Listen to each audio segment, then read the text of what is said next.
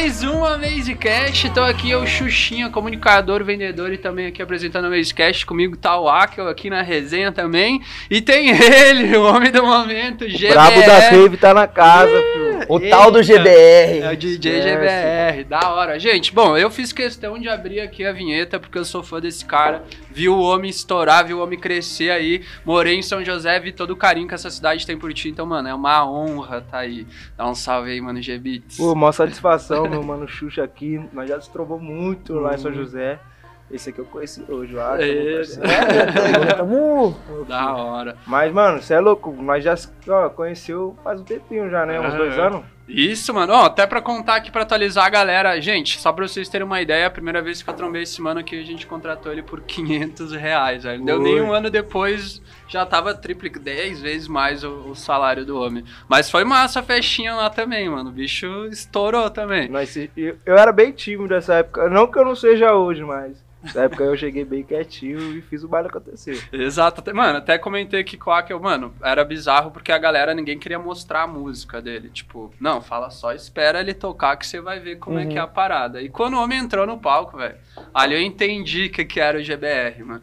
E de lá pra cá, mano, só foi crescente. Como é que tá sendo essa vida aí? Mudou muita coisa. Pô, mano, deu uma mudadinha, graças a Deus, mas. É, desde menorzinho, assim, desde quando eu era bem menor mesmo, eu sempre busquei isso, tá ligado? Sempre produzi, ficava na frente do computador o dia inteiro. E sempre fui buscando evolução e me diferenciar, né?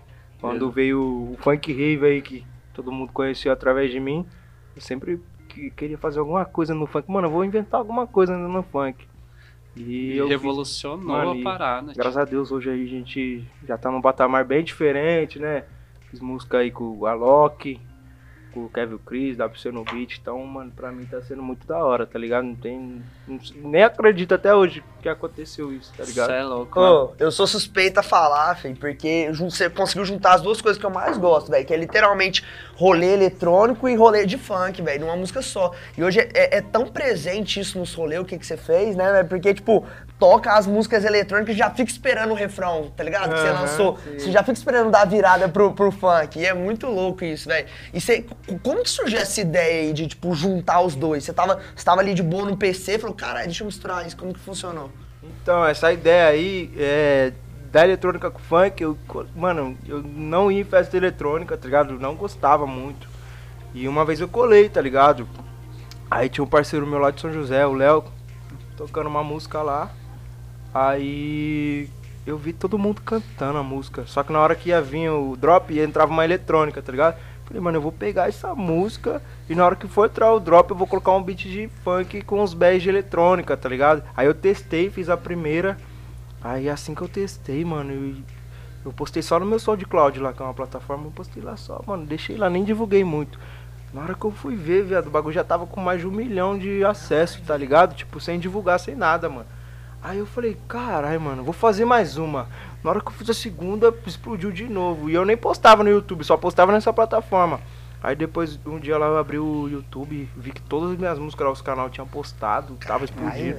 Então, mano, foi bem que do nada, vendo um amigo tocar música eletrônica, gostei da música, que é Hey, Hey, Hey, já viu isso aí? Daí eu comecei a fazer a partir dessa aí, depois eu já comecei. Mano, e faz um tempinho, tipo, foi estourar depois de um ano, tá ligado? Eu fiz num ano e depois de um ano a música estourou.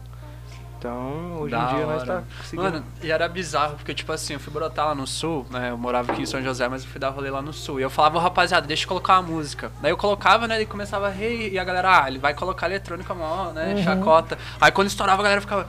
Como assim, mano? Tipo, caralho, a parada é muito massa. E, mano, eu troquei ideia com muito produtor, muito cara que faz festa lá. E, inclusive, foi a primeira cidade que deu abertura pra tu colar lá, né? Foi Ô, Caxias mano, do Sul. Caxias do Sul foi a primeira, o primeiro lugar que eu fui fazer, tipo, uma turnezinha de avião, tá ligado? Caralho, velho. Mano, nunca nem tinha dado de avião. Aí os caras da produtora me ligou e falou, não, a gente vai fazer um show lá no Rio Grande do Sul, Caxias do Sul, a gente vai de avião, vai ficar em hotel, já fiquei como? Tava nem ligando pra cachê, filho, só queria andar de avião. Aí, primeira vez que eu viajei de avião, cheguei lá. Falei, mano, será que alguém conhece meu som aqui? Na hora que eu entrei no palco, mano. Puta que pariu, os flash tudo ligado, o pessoal cantando. Eu falei, mano, que da hora. Eu tinha uns 16 anos nessa época. Parada Eu ia perguntar isso agora, sua idade, velho. 16 anos, filho, não tinha noção nenhuma da vida. Mas Você já Eu tava pra fazer show. 17 já, mas eu era muito novo, mano. Tipo, pra mim, aquela época lá foi um bagulho surreal, tá ligado? Tipo, porque eu nunca imaginei que eu ia chegar lá no Rio Grande do Sul. E a galera te conhecer, sabendo sei seu lá. som. E sua família, tipo assim, te apoiava pra caramba nesse negócio de fazer show e tudo mais. Tão novo assim, tá ligado? Mano, Essa- então, a- na verdade mesmo, a, a minha família mesmo nunca acreditou, tá ligado? As pessoas que mais me deram apoio, assim, foi minha mãe e o meu pai também. Ele, meu pai gosta muito de música, tá ligado? Ele me, me incentivava, pá, mas, tipo, ninguém imaginava que era um negócio mais sério. Todo mundo achava que era uma brincadeira, né? E eu sempre botei fé, cara. Eu sempre acreditei dia eu ia chegar. E a brincadeira virou coisa séria, né? Eu fazia mesmo porque eu sempre gostava. Desde quando eu tinha uns 7 anos de idade, eu pegava as panelas lá da casa da minha casa, ficava batendo, fazendo bateria. Então, minha mãe via e falava, mano, o que, que esse moleque tá querendo, tá ligado? Porque toda mãe quer que o filho estuda, né? Claro, tem que estudar, tem que ter um plano B na vida, mas eu acredito que se você tem um sonho, você quer seguir ele também, você, vale a pena correr foda, atrás, tá velho. ligado? Vale a pena. Porque às vezes é, você vai partir pro. Você vai partir desse mundão aqui, você não vai correr atrás do seu sonho, aí é foda, né, mano? Exato. Mano, eu lembro das primeiras resenhas que a gente teve que, tipo, você mostrava as fotos, tá ligado? Tipo, meu, eu aqui, ó, desde o primeiro momento comecei a tocar, mano, ser criancinha e tal. E, mano, eu ia ouvir esse cara, meu, toda quarta-feira no mesmo lugar lá em São José, tá ligado? Que é o pubzinho lá, o bicho, meu, tocava, botava o negócio abaixo, assim. E ainda vai lá no pub, ainda toca às vezes, como é que é? Mano, então, em São José, a última vez que eu toquei em São José foi. Nossa, mano, faz um tempinho. Eu toquei numa festa com distanciamento, né? Por causa do, da pandemia. Eu ia colar na sua festa aí. Você ia colar? Era, era meu aniversário. Então, eu, eu toquei nessa festa com certo distanciamento e. Desde, essa foi a última festa e no pub, o pub hoje tá reformando, virou outra casa lá. Então nunca mais teve nada lá na pandemia, mas em São José, mano, qualquer barzinho, qualquer esquina que você vai lá, você me encontra lá. Eu sou, eu sou bem assim da, da cidade mesmo, assim, a galera toda me abraça muito lá, eu sou amigo quase de todo mundo lá. Exato. É, sou prova viva, mano. Morei lá um ano, assim, todo rolê que quisesse encontrar esse homem era só colar no famoso Cabana, a Vila Ema, lá, espetinho, Ô, filho, o mano. espetinho da Ema no Cabana, O bicho tá qualquer lugar. lá, mano. E é massa, cara. onde você- dá pra ficar doido eu vou. E é massa, porque eu, é, a galera da sua cidade deve sentir, tipo assim, você presente lá, ver que você realmente se importa de onde você vem, tá ligado? Suas origens, isso é muito massa, velho. E uma coisa que eu acho muito fera é que. Eu não sei se vocês acompanhavam, mas quando você falava em DJ, assim, tá ligado? DJ, você já lembrava de música eletrônica, velho. Sempre. E hoje a gente vê a quantidade de DJ que, que toca funk, velho. Você acha que, tipo assim, é, mudou o pensamento da galera quando você chegou com o rave funk? Cara, eu- o funk, é, quando você falava de funk an- antigamente, o povo pensava muito em MC, né? Uhum. Hoje em dia o povo já pensa em DJ, tem vários DJ, mano, que são meus parceiros, tá ligado? Pedro Sampaio, Pica. Mano, tem um que tá surgindo agora também, o Topo, um moleque que eu conheci faz um tempo. Vários DJ, tipo, o Dennis foi o cara que começou com isso, né? Sim. Meio que revolucionando. Mas a galera, quando você falava em funk, pensava só em MC, não pensava muito em DJ. E hoje em dia, mano, é totalmente diferente. Várias casas de show, você vai ver as atrações, é só DJ. Antigamente não tinha isso. Sempre tinha um, um MC no meio ali. Sempre tinha, velho. Sempre tinha. E quando eu falava pra minha mãe, eu quero ser DJ, falava pra minha família que quer ser DJ, todo mundo achava que eu ia tocar eletrônica, tá ligado? E, mano, eu já vim produzindo funk e aconteceu, mano, mas eu fico muito. Mano, pra mim é a maior satisfação. Hoje, hoje em dia eu vejo vários, vários moleques aí querendo ser eu, tá ligado? Fazendo o que eu faço, que é o funk rave, fazendo outros estilos também, mas vários moleques me chegam lá no, no Instagram e falam, cara, GBR, eu sou mó seu fã. Né? Quero fazer um beat igual o seu, vamos fazer uma música junto. E, mano, eu acho isso mó da hora, tá ligado? Muito louco, mano. Mano, eu falo assim como pessoa que viu, assim, teu crescimento, tava ali, tá ligado? Tipo, isso é muito massa. Tu vê o mano assim, ó, tipo, eu vi o cara a primeira vez, o show era 500 reais. Aí depois o mano estourou, explodiu, encontrava o cara no mesmo rolê. Isso que eu tipo, cobrava menos. filho. Lá em São José eu já vi show de graça pra todos os lugares. Lá, cobrava, às vezes eu cobrava 50 reais pra ajudar na gasolina, né? Comprar água, alguma coisa. E essa época que eu comecei a ganhar um pouquinho mais assim, o que, que eu fazia? Meu show é marcado por ter vários efeitos especiais, tá ligado? Uhum. Eu pegava esses, vai, 500 reais que seja, com- Investia. comprava tudo em efeito, pagava um iluminador os moleques pra trampar comigo, mano, não ganhava nada, mas eu apresentava um bom trabalho, tá ligado? E aí é legal porque acontece igual o, o, o Xuxa, né? Tá ligado? Ele viu o seu trampo e mostrou pra várias pessoas, você consegue fechar várias coisas depois, né, velho? Não, a gente. Esse evento que o Xuxa falou, a gente cons- conseguiu fazer um vídeo lá. Que a partir desse vídeo que eu comecei a fazer show, tá ligado? Tipo, o pessoal via. Caralho, nunca vi isso no funk, pá. Esses bagulho de efeito especial aí, mano. Tipo, existia já no funk, mas só em show grande, tá ligado? Uhum. Aí a gente começou a colocar nesses shows menores assim, mano, e a gente foi um, um dos principais evolucionários assim, do bagulho. Que, Principal, mano. não mano, tem. você é louco, que não tinha, mano. Em Exato, casa pequena, Cara, na efeito hora, especial não tinha. na a hora que chegou já. o confete, né, maninho? Mano, é muito louco. E assim, tipo, a virada de chave, assim, Ó, já- tô até babando. Mano, e a virada de chave pra ti é só quando tu viu, caramba, mano, a parada tomou outra proporção. Foi quando tu foi pra Caxias pela primeira vez, tu voou, viu- voou de avião ou foi, sei lá, agora fazendo show com a Loki, assim? Ou não caiu aí nessa ficha? Mano, então, a, a ficha meio que não cai ainda, tá ligado? Mas uma vez que eu. Que eu. Que eu vi mesmo que a parada tava mudando assim. Foi essa vez que eu viajei mesmo, que o pessoal de outro estado tava cantando a minha música, tá ligado? E, e quando isso acontece, eu acho que não é nem você, tipo.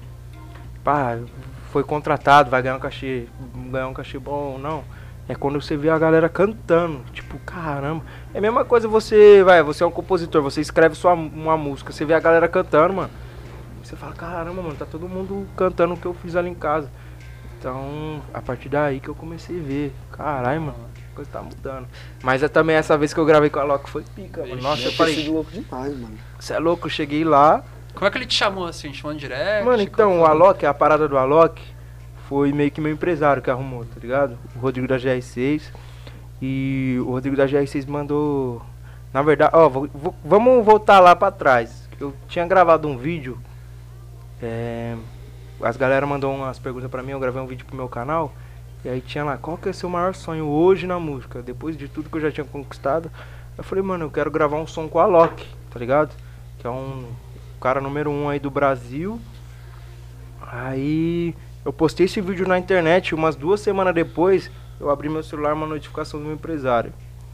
Ele Falou, não, o Alok quer fazer uma música com você. Caralho, velho, deve ter sido, você deve ter arrepiado pra Daí eu olhei e falei, velho. nossa, mano, será mesmo? Boa, boa, li, li de novo, falei, caramba, é verdade.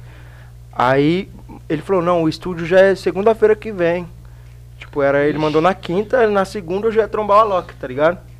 Que louco, mano. Aí eu cheguei lá, mano, falei, caramba. Daí eu cheguei no estúdio assim, eu comecei a olhar o estúdio. O estúdio é que a gente foi do Matheus Cauã. Mano, o estúdio é enorme, mano. Enorme.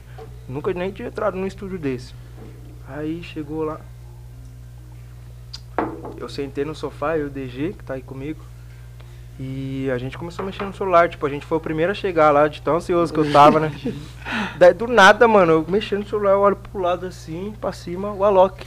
E aí, GBR, não sei o que. Eu falei, caralho, o Alok Cê é aqui, mano. louco, E o, o Alok, ele foi de Uber, viado. Tipo, o cara é mó humildaço, mano. O Alok é, Gente mano, fina. um cara mais da hora. Que, tipo, um dos caras mais da hora da música que eu já conheci. O Alok é mais da hora que vários caras do funk até que eu conheci, tá Massa, ligado? velho. Que massa. Então a gente, mano, eu olhei assim, ele, tipo, como se ele fosse meu fã mesmo, caramba, curto mó, hum, suas músicas. Eu fiquei olhando, caramba, o Alok O tá Alok falando isso tá pra mim, mano, tá ligado? Aí depois chegou o Dom Juan, já, o Dom Juan eu já conhecia, mas também, mano, eu sempre tive um. Eu, eu tinha um sonho de fazer uma música com o Alok e com o Dom Juan. E Juntou nos dois, juntou, mano. Que da hora. Mano, e, e como é que funciona? Tipo, o cara chega, sei lá, já com uma batida e tipo, você. Ah, posso lançar assim em cima? Mano, a é que música. a- essa música aí do Alok, a gente tinha a letra pronta. Aí a letra, o Dom Juan, né, que desenrolou.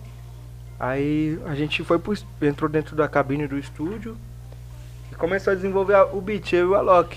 E aí ele falou, eles já tinham lá uma. um- feito um beat ideia. lá. Ó, essa aqui eu fiz pensando em você, ó, pum, tom, tom. Daí a gente só foi implementando. A gente foi trabalhando junto, cada um fazia uma parte, eu afinava a voz, ele fazia uma coisa, tá ligado? O Dom- Aí ele, ele deu umas ideias de letra também, o Alok, porque, mano, ele é foda.